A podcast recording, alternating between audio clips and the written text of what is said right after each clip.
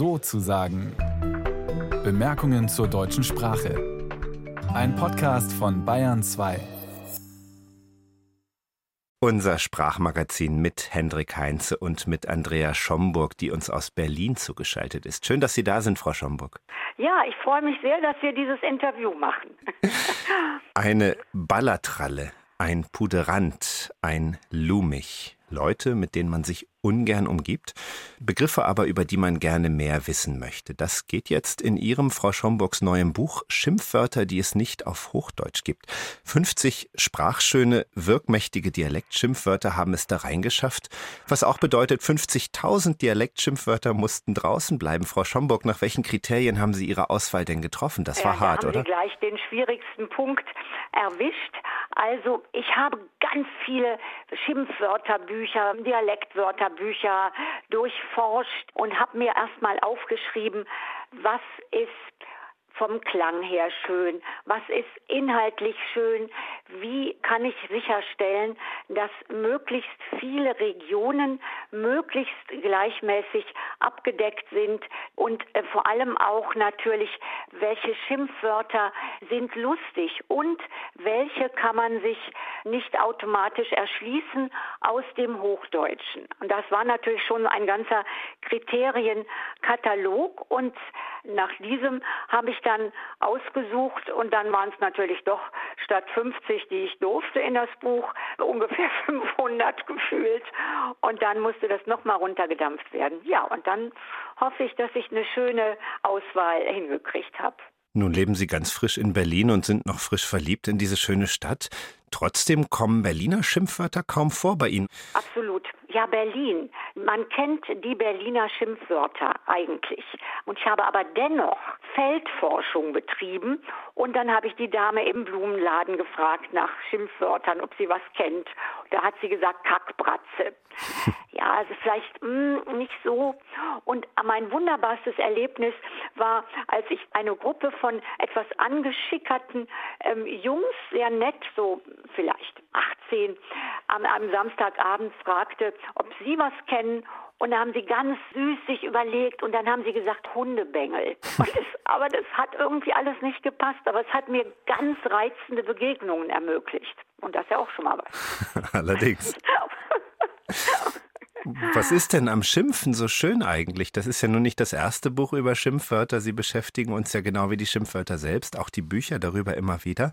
Das ist Sprache in Hochform oder wie kann man es nennen? Ja, das ist in der Tat. Also es ist sozusagen die Kombination oft von Emotionen in Hochform und Sprache in Hochform und dann kommt eventuell noch dazu Spaß in Hochform, weil natürlich das Schimpfen ist ja so ein wichtiges emotionales Ventil. Wenn wir so richtig losgeschimpft haben, dann fühlen wir uns vielleicht erleichtert, dann merkt man eben, wie wunderbar sprachschöpferisch oder wie schöpferisch die Sprache ist und wie sie wirklich die Dinge ausdrückt. Zum Beispiel Zwiderwurzen. Das bayerische Zwiderwurzen, das ist ja das Wort für eine böse, ganz ähm, unangenehme, widerliche Person. Und ich hatte gestern die Belegbände bei mir auf dem Tisch und die Tochter der Nachbarin, die zehn ist, las da so drin hm. rum und auf einmal sagte sie, oh, ich habe das total passende Wort für unsere ehemalige Direktorin gefunden. Zwiderwurzen, mürrische, grantige, unausstehliche Person. Und das ist auch eben diese Freude, wenn man genau das richtige Wort für einen unliebsamen Menschen gefunden hat. Und das kann tatsächlich ja auch sogar Herrschaftswissen sein. Meine Schwägerin hat als kleines Mädchen, die waren als Familie aus dem Berliner Bürgertum damals im Zuge des, der Nachkriegszeit in ein Dorf in Schleswig-Holstein verschlagen worden. Und mhm. sie hat die Dorfkinder total in Grund und Boden gestampft mit dem schlimmsten Schimpfwort, das überhaupt keiner kannte, indem sie nämlich sagte, du blödes Plusquamperfekt.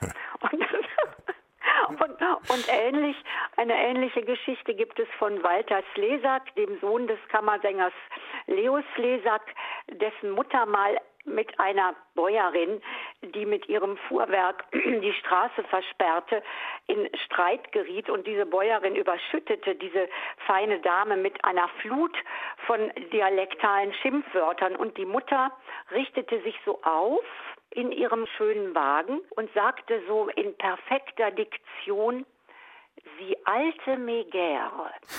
und, und da, damit hatte sie gewonnen und der Weg wurde freigegeben. Und das ich, also ich finde das toll. Jetzt hat in Ihren beiden Beispielen gerade die Hochsprache gegen den Dialekt den Sieg davongetragen. Ja, Megäre und Plusquamperfekt haben gewonnen. Ich habe den Verdacht, im echten Leben ist es ja wohl andersrum. Da sind doch die meisten Schimpfwörter Dialekt und die wenigsten Hochdeutsch, oder? Sagen wir mal, die wirklich schönen sind eigentlich Dialekt, die wirklich schönen, plastischen. Es gibt natürlich auch im Hochdeutschen Schimpfwörter, die sind aber so ein bisschen flau und flach. So du Idiot, du Blödmann, du Geizkragen. Mhm. Ja, das ist einfach viel, viel schöner, wenn man sagt, du Tüdelbüdel oder du Hiopai oder diese schwäbisch-pfälzisch-hessischen Lellebebbel, Hollebobbel, Labbedudel. Es ist einfach, man könnte auch Dummkopf sagen. Aber dieses ist ja einfach um Längen viel schöner. Möge jede Sachbuchautorin und jeder Sachbuchautor so viel Spaß bei der Arbeit haben wie Sie. ja, das hatte ich wirklich. Andrea ja. Schomburg. Schimpfwörter, die es nicht auf Hochdeutsch gibt. Illustrationen von Nikolaus Heidelbach. Zu haben ist das Buch für 20 Euro und ganz neu ist es außerdem, erscheint erst dieser Tage. Danke, dass Sie bei uns waren, Frau Schomburg. Danke, dass ich bei Ihnen sein durfte und es war mir ein Fest. Das freut mich sehr. Und unser Fest hier geht noch weiter. Die Sendung ist noch nicht vorbei. Ein Zwischenruf von Knut Kortzen haben wir noch. Kürzlich sah ich einen Lastwagen mit der schönen Aufschrift Frische Partner an mir vorüberfahren. Ein Lebensmittellieferant war es, der sich derart partnerschaftlich inszenierte. Sicherlich hat er auch jene Ware geladen, deren Bezeichnung schon Loriot amüsiert hat. Frischmilch. Der frische Partner steht keineswegs allein auf weiter Flur. Heute gibt es etwa den Wäschepartner, der Kleidung, aber auch Tischdecken und Servietten reinigt.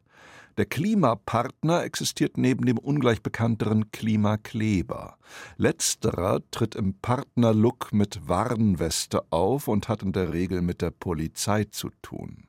Einst war die bekannt als Dein Freund und Helfer. Auf ihrem Präventionsportal freilich preist sie sich heute der Mode folgend als Dein Partner an.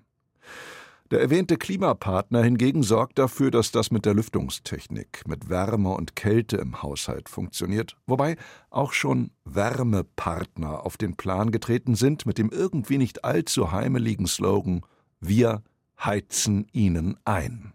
Klar, gerade in Zeiten der Krise ist es gut, einen Energiepartner an seiner Seite zu wissen, und der betuchtere und von sich selbst sehr eingenommene Großstadtsingle tummelt sich, wie man weiß, gern auf dem Beziehungsanbahnungsportal Elitepartner.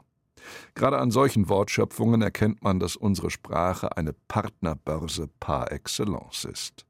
Es verkuppelt sich, oder gesetzesdeutsch gesprochen, es verpartnert sich halt so wunderbar. Und diese Verbalverpartnerung wirkt so gemeinschaftsstiftend, dass der altehrwürdige Sparringspartner, der Gesprächs- wie auch Verhandlungspartner und der notorisch unzuverlässige Regierungs- respektive Koalitionspartner ständig neuen Zulauf bekommen. Den Partner als aus dem Englisch eingewanderten Begriff kannte schon Goethe. Ob nun Dichtung oder Wahrheit, er glaubte, jene Friederike Briand die mit ihm tanzte, sei sehr erfreut gewesen, an mir einen sehr geübten Partner zu finden. So ist es schon in Ordnung, dass Goethe uns vor ein paar Jahren in einem Buch als Partner der Selbsterkenntnis und Selbsterziehung nahegebracht wurde. Dennoch hat er Schiller nie seinen Partner in Crime genannt, als sie die zahmen Xenien zusammenstellten. Aber wir sollten uns lieber nicht länger beschweren, denn dieser Sender, den Sie hier gerade hören, Bayern 2, ist nicht selten selbst ein horribile dictu Medienpartner.